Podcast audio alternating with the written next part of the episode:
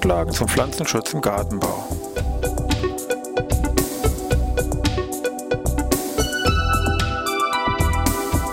Ein wöchentlicher Podcast der Forschungsanstalt für Gartenbau an der Fachhochschule Weinstefan von und mit Thomas Lohrer.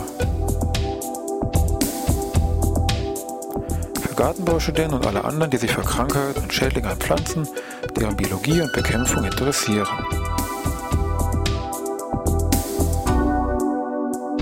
Heute Bakterien als Krankheitsträger an Pflanzen, Teil 2.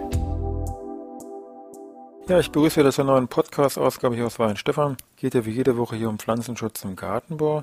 Wir hatten uns letzte Woche hier schon mit Bakterien beschäftigt als Krankheitsträger an Pflanzen, sehr wichtigen Gruppen, schon mal die ersten Grundlagen gesetzt. Stehen geblieben war aber eigentlich ja bei dieser ja, Symptomatik von Bakterien, also was können nun Bakterien für Symptome hier hervorrufen. Das ist relativ einfach, wäre natürlich hier dieser Austritt von irgendwelchen Bakterienschleim, aber so einfach ist es dann häufig dann doch nicht. Es gibt so ein paar, ich sag mal, Leitschadsymptome, die einen zumindest auf Richtung Bakterienbefall hier vielleicht mal hinweisen könnten. Dazu zählen jetzt unter anderem mal wegen Blattflecken, die sind häufig wassergesättigt, ölig im Gegenlicht hier zu betrachten, haben oft so einen chlorodischen Hof um ihre Flecken rum und teilweise fallen diese Stellen auch heraus, dass ich so einen richtigen ja, Schrotschusseffekt hier haben kann. Also so Blattflecken im Gegenlicht immer betrachten, mal ganz wichtig bei Verdacht auf Bakteriose.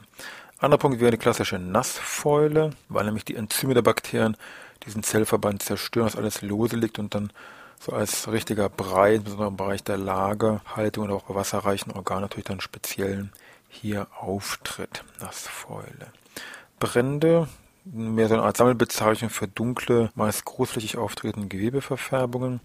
Auch da steckt jetzt ein Namen drin, der Feuerbrand, was wir da schon alles hatten. Welke-Erscheinung auch ein wichtiges äh, Schadsymptom, was durch Bakterien hervorgerufen werden kann, bezieht sich darauf, dass hier die Leitgefäße, also das Xylem hier von Bakterien besiedelt wird.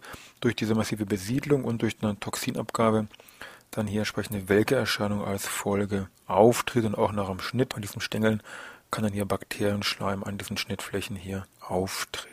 Weitere Symptomatik wäre die Gruppe der Tumore, die wesentlich durch irgendwelche Hormone hier mit bedingt ist. Wichtig natürlich ist, diese einzelnen Symptome sind jetzt keine Ausschlusssymptome. Das heißt, die nur als Hinweis, wenn man sagt, wenn diese Symptome auftreten, sollte man auch diese Bakterien hier im Fokus haben bei der betreffenden Diagnose. Ihnen natürlich ist auch klar, beim Stichwort Welker, das können auch irgendwelche Minierer sein, also irgendwelche Larven, die hier im Trieben vielleicht fressen, kann ganz banale Trockenheit sein oder ein Wurzelschaden, der eine Welke zur Folge hat. Blattflecken können durch Pilze, durch abiotische Schadursachen hervorgerufen werden und Tumore, solche Wucherungen, sage ich mal, können auch die Gallen von irgendwelchen Tieren als Ursache haben. Organmäßig gibt es bei den Bakterien keine Begrenzung, das heißt, es kann von der Wurzel, Speicherorgane, Triebe, Stamm, Blätter, Früchte, Blüten, alles hier von Bakterien befallen werden. Man kann nicht sagen, aha, ich bin jetzt im Bereich der Früchte, also Bakterien könnte es sein. Das ist also, wie gesagt, hier nicht der Fall. Also Bakterien können an allen pflanzlichen Teilen hier als Schaderreger entsprechend auftreten. Gut, jetzt haben wir schon im ersten Teil viel über Bakterien geredet. Jetzt im zweiten Teil haben wir auch schon angefangen mit verschiedenen Schadsymptomen. Jetzt gucken wir uns mal so drei, vier, fünf verschiedene Bakteriosen, die jetzt vielleicht im Zierpflanzenbau, Gemüsebau, im Gartenbau allgemein mal eine größere Bedeutung haben, einfach mal so stichpunktartig an. Wobei wir haben ja zum Beginn schon gesagt, es gibt mehrere hundert Bakteriosen. Also da können wir nur mal so einen kurzen Einblick, dass man so ein paar Namen einfach mal gehört hat.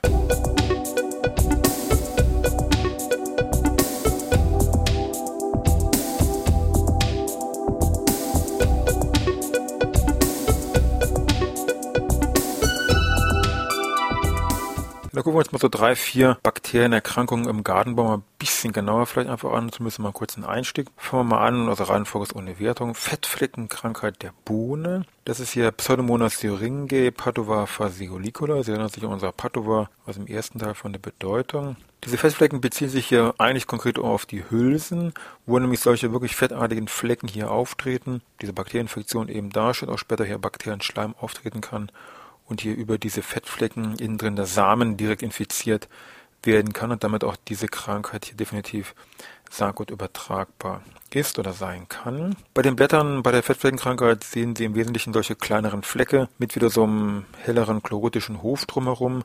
Aber auch hier muss man sagen, nicht immer, insbesondere bei sehr warmen Bedingungen, sehr heißen Temperaturen, dann ist dieser Hof hier nicht vorhanden. Diese Erkrankung, diese Bakteriose an der Bohne tritt speziell bei Buschbohne auf, deutlich weniger an der Stangenbohne, wo hier geringere Probleme oder fast gar keine Probleme auftreten. Das ist eine Regel, der weltweit verbreitet ist und speziell bei Wunden oder die Spaltöffnung in die Pflanze hier in die Pflanze infiziert. Also Fettfleckenkrankheit der Bohne, Pseudomonas syringae padova faseolicula. Anreger, der mehr im Bereich Gehölz, sage ich mal, bekannt ist, das sogenannte Wurzelkropf, Agrobacterium tumefaciens, ein sehr breites Wurzpflanzenspektrum hat, leicht ungefähr 300 verschiedene Wurzpflanzen, speziell aus dem zweikammlättrigen Bereich. Unser Paradebeispiel sagen wir aus dem gartenbaulichen Sektor ist hier speziell Rose oder auch die Chrysanthemen, aber auch andere Pflanzen können hiervon betroffen werden, ruft eben klassischerweise hier solche Tumore hervor, die speziell im Wurzelhals oder im Triebbereich auftauchen, dringt insbesondere über Wunden hier in die Pflanze ein, ist nicht sehr gut übertragbar, gegen meinetwegen zu dieser Fettfleckenkrankheit der Bohne, kann sich aber sehr gut hier im Boden über mehrere Jahre hier halten und im Prinzip so in Wartestellung hier liegen bleiben. Agrobacterium tumefaciens Wurzelkopf. Dann haben wir noch so ein Paradebeispiel für eine Weichfäuleerreger, heißt auch einfach nur so Weichfäule Erwinia carotubura Subspezies Carotubura, da haben wir mal so eine Subspezies mit drin. Sehr großen Wirtspflanzenkreis kann man gar nicht so irgendwie umfassen, der eigentlich sehr breit hier eine Reihe an Speicherorganen und Früchten hier befallen kann. Und der tritt besonders dann schädigend auf, wenn es eben, wenn Wunden vorhanden sind, wenn es relativ warm ist und wenn eine hohe Luftfeuchtigkeit vorhanden ist, dann kann hier diese Erwinia Weichforde sehr massiv hier auftreten. Dann haben wir noch eine, als Beispiel eine Bakterienwelke an Tomate, hervorgerufen, sehr gefürchtet, durch Clavibacter michiganensis, Subspezies michiganensis. Also eine Welkeerreger. Wenn wir da die Welke-Symptome haben und wir würden hier das Leitungsgewebe durchschneiden, würden wir erkennen, halt so ein bisschen hellbräunlich verfärbt. Gegensatz zu anderen mehr pilzlichen Tracheomukosen wäre hier dieses Knotengewebe ist relativ weich. Bei den anderen Erregern wäre es doch eher ein bisschen so stabiler, kompakter. Bei Früchten können solche sogenannten Vogelaugensymptome auftreten. Das sind solche Flecken von mehreren Millimeter Durchmesser, wo das Mitte, das Zentrum dunkel ist und dann drumherum so ein hellerer Hof ist, dass es eben wie so ein Vogelauge ausschaut. Berühmteste Bakterium, auch schon mehrfach jetzt hier auch aus dem ersten Teil genannt, ist eben das Feuerbrandbakterium Erwinia amylovora aber da haben wir ja schon mal einen extra Podcast zu gemacht, da spare ich mir jetzt mal nähere Details. Gut, die Frage wäre jetzt, jetzt kann man so verschiedene Krankheiten, kann, könnte man alle durchgehen, wie kann ich die eigentlich bestimmen oder wie kann eigentlich jetzt so eine Diagnose von so einer Bakteriose vonstatten gehen? Gut,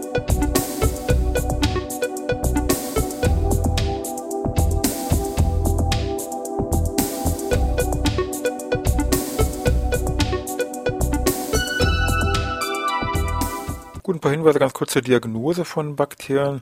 Vom Grundsatz natürlich her erstmal, sagen wir für den Praktiker erstmal draußen auf dem Feld im Gewächshaus kann es eigentlich erstmal nur über diese betreffende Symptomatik gehen, die wir eben da geschildert haben, also Stichwort da Welke, Brände, Bakterienschleim und so weiter wären zumindest hier erste wichtige zentrale Hinweise und eben die Kenntnis von bestimmten Bakteriosen an eben bestimmten Wurzeln, dass man weiß, okay, an Bohne gibt es diese Bakteriose, an Tomate jenen, dass man einfach ein Auge drauf hat. Und im Labor gibt es dann erste Hinweise natürlich zur Bestätigung über das Mikroskop, was also hier erste Hinweise liefert. Wir haben ja auch gesagt, Bakterien, Grenze der Lichtmikroskopie, also kann ich nur einen Hinweis haben, okay, da sind Bakterien, kann aber nicht weiter unterscheiden, das pflanzenpathogene Bakterien oder ich sag mal, welche Saprophyten, die sich hier sekundär festgesetzt haben. Also es muss immer irgendwo eine explizite Bestimmung von den Bakterien im Labor, in einem speziellen bakteriologischen Labor hier erfolgen. Also letztendlich hier im Bereich Pflanzenschutzamt, im Bereich Bayern, haben wir hier die LFL, die hier natürlich in Freising mit einem eigenen bakteriologischen Labor Labor hier aufwarten kann.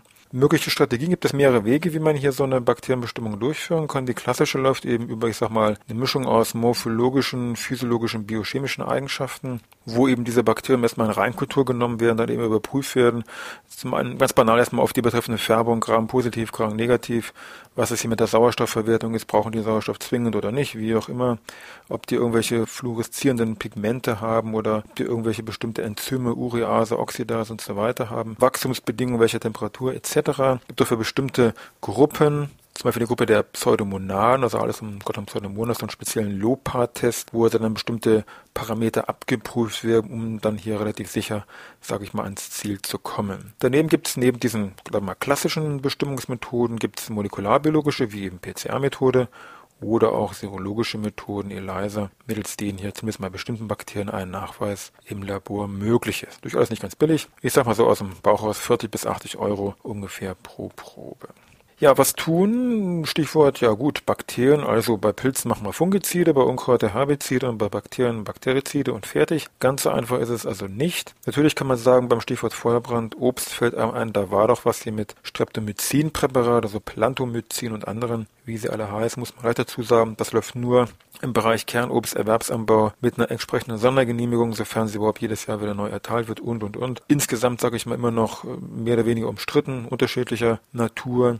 Kriegt ab und zu mal so ein bisschen wieder Feuer, weil eben da meinetwegen im Honig irgendwelche Rückstände auftreten. Dann natürlich immer die Frage, ja gut, wie sieht es mit Höchstwerten aus? Wie hoch sind die oder wie niedrig? Gehen die drüber, drunter? Also es ist immer sehr großer Diskussionsbedarf hier bei diesem Einsatz von Bakteriziden oder speziell hier eben Streptomycin im Obstbereich. Ansonsten muss man sagen, ganz klar, echte Bakterizide jetzt für den Einsatz an Pflanzen sind bei uns in Deutschland nicht zugelassen. Es gibt natürlich eine ganze Reihe an Fungiziden, was heißt eine ganze Reihe, ist übertrieben, aber es gibt natürlich Fungizide, die eine entsprechende Nebenwirkung auf Bakterien haben. Das ist ja in klassischer Weise durch die kupferhaltigen Präparate, aber auch solche Wirkstoffe wie Mancozeb oder Captan haben eine entsprechende Nebenwirkung gegen Bakterien, die hier, sage ich mal, auch mit für diesen Zweck, sage ich mal, als Nebenwirkung hiermit eingesetzt werden können. Aber eigentlich habe ich an aktiven Maßnahmen gar nichts. Ich muss es immer, bezogen auf den jeweiligen Fall, den ich vorliegen habe, gucken, was kann ich eigentlich an, an vorbeugenden Maßnahmen, Verhinderung der Ausbreitung von diesem Bakterium im Bestand tun. Und auch da gibt es eine ganze Reihe an Maßnahmen. Gucken wir uns mal an, was es da so gibt.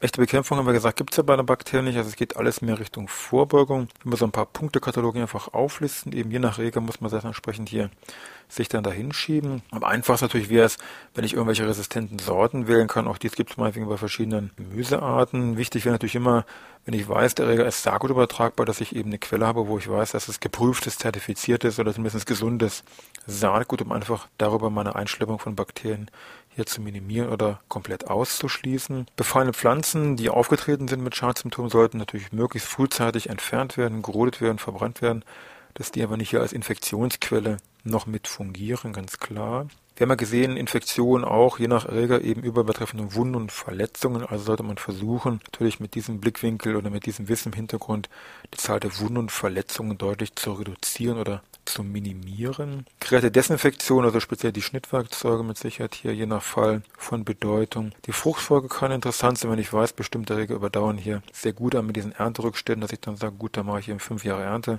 äh, Fruchtfolgeabstand. Zur Nährstoffversorgung gibt es regelabhängig unterschiedliche Ergebnisse. Man weiß zum Beispiel bei bestimmten Xanthomonas campestris Patovan, dass da mit deutlich erhöhter Kaliumversorgung die Widerstandsfähigkeit gegenüber diesen Bakterien deutlich besser gewesen ist. Bei Stickstoff weiß man bei diesen Erwinia-Erregern, dass man da den Stickstoff eher reduzieren sollte, um hier die Anfälligkeit hier zu vermindern. Richtung Bewässerung und Pflanzdichte zielt eben darauf hin ab, dass eben möglichst geringerer Feuchtegehalt im Bestand vorhanden sein sollte. Also eine Bewässerung über Kopf mit der sehr hohen Pflanzdichte ist mit Sicherheit das Dümmste, sag ich mal, was man machen könnte. Oder das Schönste für die Bakterien. Also müsste man gucken, dass man das in irgendeiner Weise hier versucht zu vermeiden oder zu reduzieren. Es gibt erregerabhängig Bestrebungen einer ja, echten biologischen Bekämpfung, also wo man eben gezielt auch Bakterien meinetwegen oder andere Organismen auf Blätter appliziert, die dann den Platz, also eine Art Wettbewerb auf dem Blatt für sich entscheiden sollen, dass also die pflanzenpathogenen Bakterien gar keine Gelegenheit mehr haben, hier auf dem Blatt sich breit zu machen und die Pflanze zu infizieren. Oder eben auch konkrete Bakterien oder Pilze auf dem Blatt aussetzt, die eben hier eine Bildung von Antibiotika haben, die eben jetzt gezielt gegen meine pflanzenpathogenen Bakterien ja eine Wirkung haben. Das sind speziell Versuche, die in Richtung Feuerbrandbekämpfung hier schon seit vielen Jahren gehen. Großräumig gesehen natürlich sind alle Maßnahmen, die Richtung Quarantäne gehen, also EU-mäßig, EPO und so weiter, natürlich bestreben, dass bestimmte Erreger gar nicht nach Europa reinkommen oder wenn die in Europa drin sind, in bestimmten Regionen einfach bleiben und nicht hier innerhalb der europäischen Länder weiter verteilt werden. Es gibt nochmal zurück zum Thema Kulturführung. Bei bestimmten Erregern, Kartoffelschorf, Streptomyces scabies, da wird zum Beispiel auch nicht fehlen, den Hinweis, dass eben mit Absenkung des pH-Wertes hier auch eine deutliche Reduzierung des Befalls mit Kartoffelschorf hier stattfindet. Auch natürlich im Bereich der Genetik äh, sind ja bestimmte Erfolge, Züchtungserfolge, da sind wir wieder wahlresistente Sorten irgendwo hier gelandet. Übrigens die erste komplette Gensequenz von einem pflanzenpathogenen Bakterium wurde im Jahre 2000 hier aufgestellt und bereits Ende der 90er Jahre gab es den ersten transgenen Reis, bei nämlich hier so einem Blattbrand an Reis Xanthomonas Oryzae, Padova Oryzae, allgemeines XOO, abgekürzt, wo mittlerweile hier von diesem transgenen Reis in Asien und Afrika etwas über 10 Millionen Hektar hier angebaut worden sind. Also Sie sehen, ich habe hier eigentlich eine ganze Reihe an Maßnahmen, die ich ja vorbeugend eigentlich treffen kann. Zum Schutz vor einer Bakterieninfektion bei Pflanzen, aber immer ganz streng natürlich bezogen, je nachdem, was ich für einen Erreger habe. Bei dem einen bringt das was mit der Saatgutprüfung oder Anbau oder Nutzung von gesunden Saatgut, bei dem anderen weniger, je nachdem, wie die einzelnen Bakterien hier übertragen werden. Also muss er erst wissen, was ich habe für ein Bakterium, dann kann ich mich entsprechend informieren, wie es übertragen wird, wie es lebt, wie es verbreitet wird und dann erst kann ich meine entsprechenden Maßnahmen treffen. Gut, ansonsten wünsche ich Ihnen was mit ja, bakteriellen Grüßen, dann bis nächste Woche Dienstag.